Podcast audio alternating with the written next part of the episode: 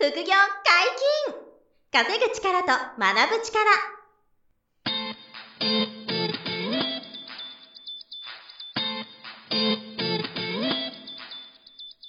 この番組は稼げるようになりたいを叶える副業アカデミーの提供でお送りいたします。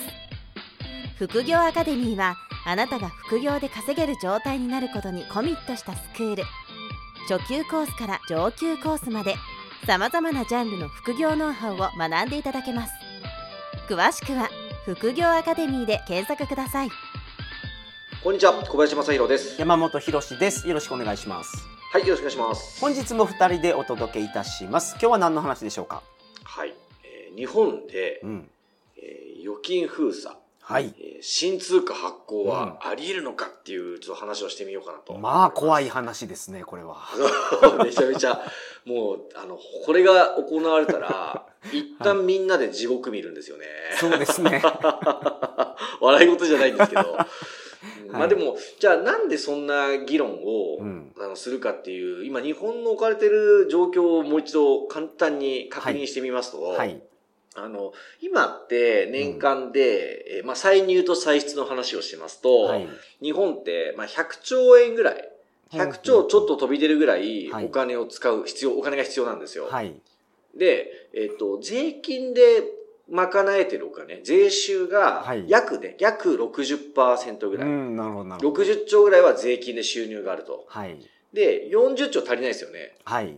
で、その40兆足りないのはどうしてかっていうと、うん基本的には国債を発行して、はい。まあ、債券ですよね。国の債券を発行して、で、えっと、お金を印刷していて、うん。で、えっと、日銀が印刷して、まあ、お金がこうばらまかれてて、で、はい。その債券は日本の企業とか、国民とかが、まあ、買ってたりとか、あと日銀もされてたり。結構買ってますよね、あ、そう、日銀自身もそう、国債をめちゃめちゃ買ってると。はい、まだ日本の、あの、日銀とか日本の企業とか個人が買ってるんで、うん。あの、まあ、ギリシャとか、ああいうこう、一旦破綻してしまった企業、あ、会社、あ、会社、ギリシャのような、あの、その破綻してしまった国々よりは、はい。日本のがまだ大丈夫だって言われてはいるんですけれども、はいはいはい。でも一応その毎年40兆赤字だと、うん。えー借金が増えてるっていう、まあ、日本の現状があります。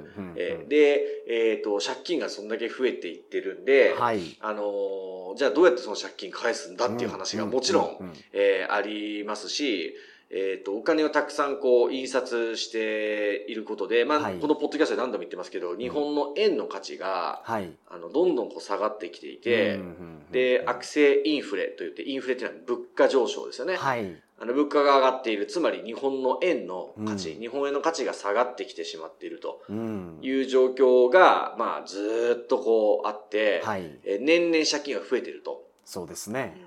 で、えっと、これも以前言いましたけど、もし日本が、うん。えー会社、民間企業だと仮定したら、はい。株式会社日本はうん。毎年40兆赤字、はいえー負債が、あの、2000兆に近づいてきてる、千何百兆借金がある。はいはい、えーはい、だからもう倒産してしょうがないような会社なんですよね。そうですね。うん。えーなんだけど、まあ実体経済は回ってて、うん。まあお金も印刷できちゃうんで、はい。民間企業とは全然わけが違うんで、うん。まあそのうん破綻はしてないですし、あの、日本の預金の量とか、はい。えー海外の外貨準備金っていうやつとか、ものすごい潤沢なんで、はい。あ日本一お金持ちって言われてるんで、はい。あの、まだすぐすぐ飛んだりとかはないと思うんですよ。はい日本一っていうかせ世界一お金持ちって言われてるあ、そうそう、世界一をお金持ちってそう言われてる、そうすいません、そうなんですよね。なんで、あの、すぐすぐどうこうはないんでしょうが、はいあの、まあ、そこで出てきてる一つの、まあ、陰謀論と言われてしまうかもしれませんが、はい。預金封鎖うん新通貨発行っていう話が、結構また耳にするようになってきてるんですよ。うんうんはい。で、じゃあこれ預金封鎖とか新通貨発行って、うん。こんな乱暴なことを日本がするわけないじゃんって、当然皆さん思うんですが、はいこれ一度過去に日本はやってるんですよ。はいはいはいそう。で、これをご存知ない方が多いんですけど、うん。まあ、ウィキペディアとか調べてもらえばすぐ出てきますけど、うん。久しぶりにちょっと、あの、僕も叩いてみたんですけどね。はいはいはい。昭和21年。うん。3月3日、はい。えー午前0時において、うん。えー国内に在在住した個人の財産の全額、はい。及びはい。国外在住の個人がうん。国内に所有した財産に対してうん。財産税を課したっていうことがはい。もう記されてます。つまり、あの、昭和21年に、はい。この財産税っていうのが、うん。あの、課税されたんですね。はい。で、この財産税課税される一月前に、はい。え預金封鎖っていうのをしてるんですよ、日本うんなるほど。うん当時新聞にも出てて、はい。今日預金封鎖、まあ当時ケフって書いてましたけど、はい。ケフ、ケフ預金封鎖って、あーなるほどあの、新聞が出て、はい。うんはい、皆さん今日預金封鎖しますって言って、預金が引き出せなくなったんですよ。はい。はい。で、えっと、しかもすごかったのは、その預金封鎖する前に、はい。そのタンス預金はうん。一回銀行にちゃんと預金しなさいよっていはい。うお知らせも出てて、なるほど。そこもちゃんと取るために。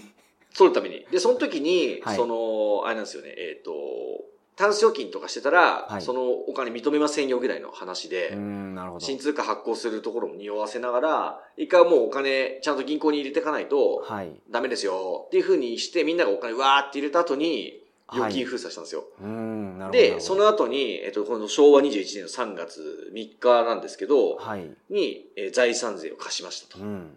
で、これ最大税率がうん。90%だったんですよ。そうあ、95%だったかな。90%は95%ですよ。はいはいだから例えば90%としておきましょうか、一旦。はいでも1000万持ってた人はそれに対して税金が900万かかったとそう。笑い事じゃないんですけど。すね そう。でも、あの、そういうことを本当にやってるんですよ、実際。はいはいはいうんで、えっ、と、ウィキペディアで財産税とか皆さん調べていただくとすぐ出てきますけど、はいあの、財産税は、かっこ、臨時税って書いてあるんですよ。はい。で、この臨時税っていうのはう、ん。どういうことかっていうと、今でも、はい。法律上は、はい。臨時ではい。課税できるっていう、あ制度的にできるんですか？今の日本でも。まだ残っちゃってるんですよ。なるほど。で、ちなみに、あの、富裕税っていう、その富裕層の富裕ですね。はい。富裕税っていうのも当時あったそうで、はい。でこの富裕税は、かっこ廃止って書いてあるんですよ。なるほど。で、これはね、なくなってます。はい。うんで、あの、今の日本で、あの、財産税とか資産税に近いものってすでにあって、はいで、一つは固定資産税って言って、あの、持ってる不動産に対して固定資産税請求されますよね、毎年。はい毎年ね納税しますよね。これ、マイホーム持ってたり、僕みたいに収益不動産持ってる人は、毎年税金払ってますと。はいあとは、相続税と贈与税。うんうんうんこれも、あの、相続が生まれたらめちゃめちゃ高い税率で、あの、持っていかれたりとか、はあの、贈与、生前贈与も含めうんてう、ん贈与するだけで税金取られますよね。そうですよねだから日本は金持ち三代続かずって言いますもんねそう、3代で、そう、お金がなくなっちゃうってよく言われますよね。そう。これって、いわゆる、ある種の財産税、資産税の一つだと思ってて、そう。まあ、現行もあるわけですよね。はいうん馴染みが、馴染んでるだけで。はいはいで、あのーその、そ、さらに可能性が0%じゃないと思うのは、うんその預金封鎖して、うんあの、現預金ですよね。はい国民の現預金に課税するってことを一旦やってますから、昭和21年にね、日本は。そういうことも、あの、あり得るかもしれないと。はいで、今日本の、あの、現預金と、うんえっと、日本の借金っていうのは、はいニアリーイコールぐらいなんです、ね。そうなんですよ そこなんですよね。まだ、まだ預貯金が多いんでだすよね。からその小林さんがおっしゃったギリシャのような状況じゃないんですよね。ギリシャはその預金がなくて借金だけ膨らんだからバーンって弾け飛びましたけど日本の場合はうん。例えばそれをやったらチャラにできるからっていうのがうん。あるからあるからですよね。そ。のパーンってなってないだけで。そうですでもはい。そんなことやらんだろうと。そう。まあ当然ね、そうやらないでしょってね、思ってますし、はい僕もそう信じたいんですけど、はいはいはい。あの、一応その臨時税としては残ってて、うん。あの、財産税っていうのは、あの、できるようになってるんですね。はいうんで、あの、マイナンバーカード、まあこれもごめんなさい。僕の一、個人的な意見ですけど、はいマイナンバーカードが結構、まあ、あの、作りましょう、作りましょうっつって、ポイント、マイナポイントとか言って、はいはいはい。ポイントつけてまでマイナンバーカード作らせてますよね。はい。で、もうこの2、3年で正直、まあ逃げられなくなってくるんで、はいはい。まあ基本みんな、そのマイナンバーカード持つようになってくると思うんですけど、はい。マイナンバーカード持つと、うん。銀行口座とか、うん。証券会社の証券口座とか、はい。不動産とかが全部そのマイナンバーカードでこう紐づいてくると思うんですよね。はい。うん。それは国が把握したいんだと思うんですよ。はい。この人がいくら持ってるのか、財資産をどれぐらい持ってるのか。そうですよ。うんそれを把握する準備がまあ進んでいるとも言われていて、はい。で、2024年に渋沢栄一さんが、はいあの、お札にこう登場するって決まってますよね。はいはい。次のでそこで診察そ。はい。診察ができましたね。その時とかにうん何かあるかもねって心配してる人が今増えてるんですよ。うーん、なるそのほど。新通貨発行まで行くのか分かりませんが、はい。はいああとまあ預金封鎖もね、その露骨にやったら今大変なことになるんで、はい。そう簡単に起こることじゃないかもしれませんけど、うんただその、さっき山本さんおっしゃった通り、その現預金が、あの、に、にあって、はい。えっと、千何百兆とか、まあ、多分現預金相当ありますよね。2000兆近いんだったかな。はい。で、借金よりもまだ現預金が多いんですよね。はい国民の純資産の方が。うんうんだそれを当てがえば、あの、一旦借金がこう、リセットできるようなはい状態にあ,、あると。で、借金がゼロになった後って、うん日本ってまた強いと思うんですよね。はい。あの、また強い日本が戻ってくると思えば、はい。一回みんなで地獄見れば、あの、強い日本帰ってくるよねっていうことはいはいはいではい、国が動き出したら、うん。あのーその、一回昭和21年に行ったことが起こりうるかもなっていうこと。はい。そういうリスクは、あの、高まっているし、まあそういうことをしないんであれば、うん日本の借金って増え続けますよね。どっかでほんで弾け飛ぶってことです。からね。どっかで弾け飛ぶか、あの、こういうふうなグレートリセットみたいなことをするか、うんが、まあなければ、うんあの、おかしいよねっていうふうになるわけじゃないですか。だからまあ、その、絶対そうなるとは僕も思ってませんけども、はい。そうなってもいいように備えとかなきゃなって思うわけですよ。はいはいはい。で、備えあれば憂いなしなんうんうんで、何も起こんないで取り越し苦労で終わってくれるならば、あの、備えといて、その、より豊かになるだけだからいいじゃないですか。まあそうですよね。はいはいはい。うんで、うん怖いのは、まあ、そんなことないでしょうと、日本は。はいだからもう備えなんかいいよっていう、備えずに、うん万が一今日こうやってや山本さんと話したようなことが少しでも起こってきたら、はい。もう目も当てらんないなと。いや、それ本当にそうですよね。ね、だってこんなはずでは90%税金かけられるんでしょ。そう。あの、最大90%とかだったんで、本当に行われましたからね。それで、あの、1億持った人が9000万とか持ってかれちゃった。はいはいはい。本当にあったんで、それが。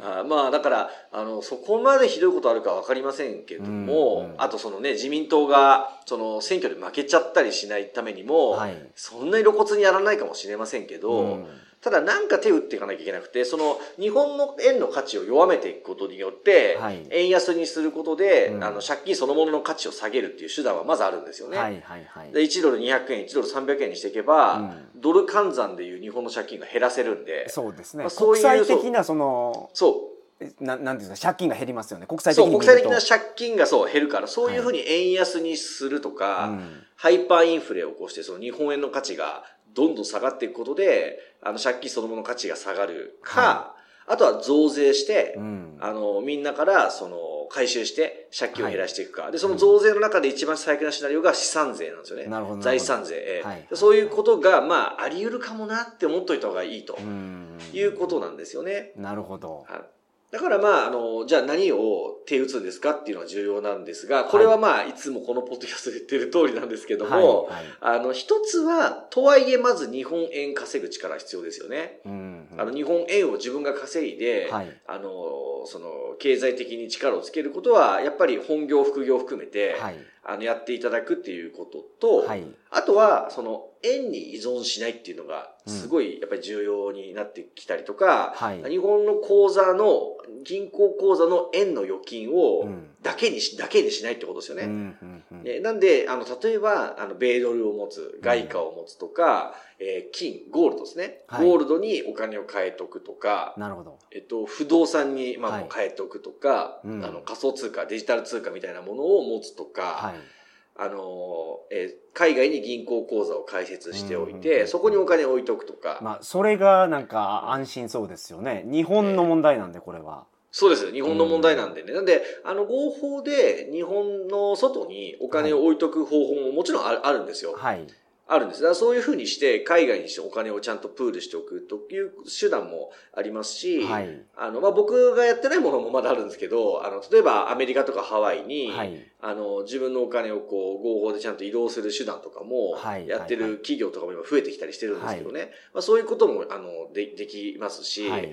えーまあ、あのー仮想通貨とかもね、結構、あの、面白いかなと思うんですけどね。はいはいはいはい。あのーまあ、どういうふうにね、どこまでその課税されるかもわかりませんけどね。はい。もちろん。うんなんですけど、そのいろんなディフェンスができるし、円が円安に触れた時に、うん。あの、米ドルたくさん持ってる人は、はい。それだけで資産増えていくわけですから、そうですね。うん。はいはいはいやっぱりその日本円以外のうん。その資産とか、はい。あの外貨とかをポートフォリオを作っていくっていうことが重要で、そのためにも日本円が必要で、そうですね。そのディフェンスするためにまず日本円がないとそうなんですよ。できないです結からね。局、そうなんです。はい。なんで、あの、本業で、あの、お給料、所得を上げることと、うんあとは、あの、市場価値が上がって、まあ、転職して収入上がるならそれもいいですけど、はい結構転職で収入上げるの大変なんで、うんやっぱり副業、副はい。業で、その本業以外の収入を、うんあの、増やしていく。うんえーこととか、まあ僕の中では資産運用も副業の一つなんで、はいあの資産運用を勉強して、うん副業的なやり方で株やったり不動産やったり、はいビットコインやったりっていうのもこう増やしていく。はい。っていうことが今日本のその未来に対する、あの、できることなのかなっていうふうに思なるほどうんですよ。はいはいはいで。何もしないと、本当にこのままいくとどう考えてもなんか、何か大変なことはあると思うんで、はい。いずれにしてもさ、うんそこに備えておく意味でも、あの、副業や資産運用は、まあ、始めていきましょうと。はいまた勉強しましょうということをね、皆さんにちょっとお伝えしたかったんですよね。なるほど。まあだ日本政府主導でこんなことをやらなくてもうん。無理やりこうなっちゃうかもしれないですもんね。そうです。そうです。結局デフォルトみたいなことが起こってしまってい。や、ありえますよ。日本が破綻してしまってみたいなおっしゃる通り。はい。日本政府が望まないパターンも、狙った通りいかないパターンもありますよね。はい。そう、こういう風になるはずじゃなかったんだけど、デフォルトしました、みたいな。はい。うん、あります。その時に、あの、海外の口座うに、ん。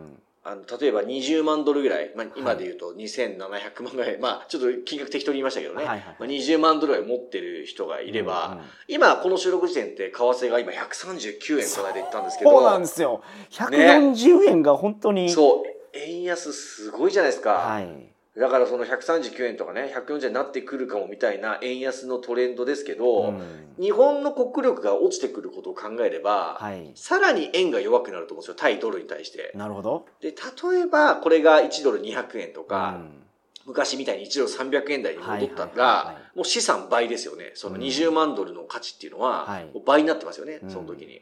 だそういうのを手を打ってる人と、はい何もしないで円だけキャッシュで貯金してる人で、うんもう運命の差ですよね。はい。で、別に外貨っていつだって日本に exchange できるわけだから、はい。あの、その流動性もいいわけですよね。そうですね。はい。はい。だから、まあ自分のポートフォリオの一部がうん外貨だったりしてもいいと思うんですよ、うやっぱしうん。うんうんえーだからそういう備えは、日本人みんな必要だよなって、はい。あの、つくづく思ってるという、まあ昨今なんですよ。はいはいはい。うんなるほど。まあなんで、まあね、あんまりこう、暗い話してもしゃあないんですけど、うん現実それはあるので、うんまあ前向きにできることを、まあでも選択肢は今本当に多いんでね、はい。あの、やれるところから、はい、はい始めていただければ、あの、ご自分と周りの大切な人とかご家族をはい守れるような、うんその状況では作れますから、はいこれは誰でも。はい。うんなのでそこはね、目指していただきたいなと思いますね。なるほど。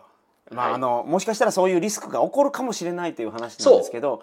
対応手段が今だったらまだあるので、あります。はい。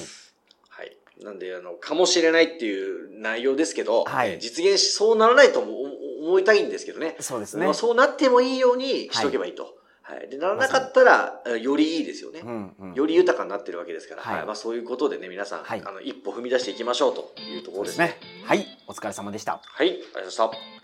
副業解禁稼ぐ力と学ぶ力、そろそろお別れのお時間です。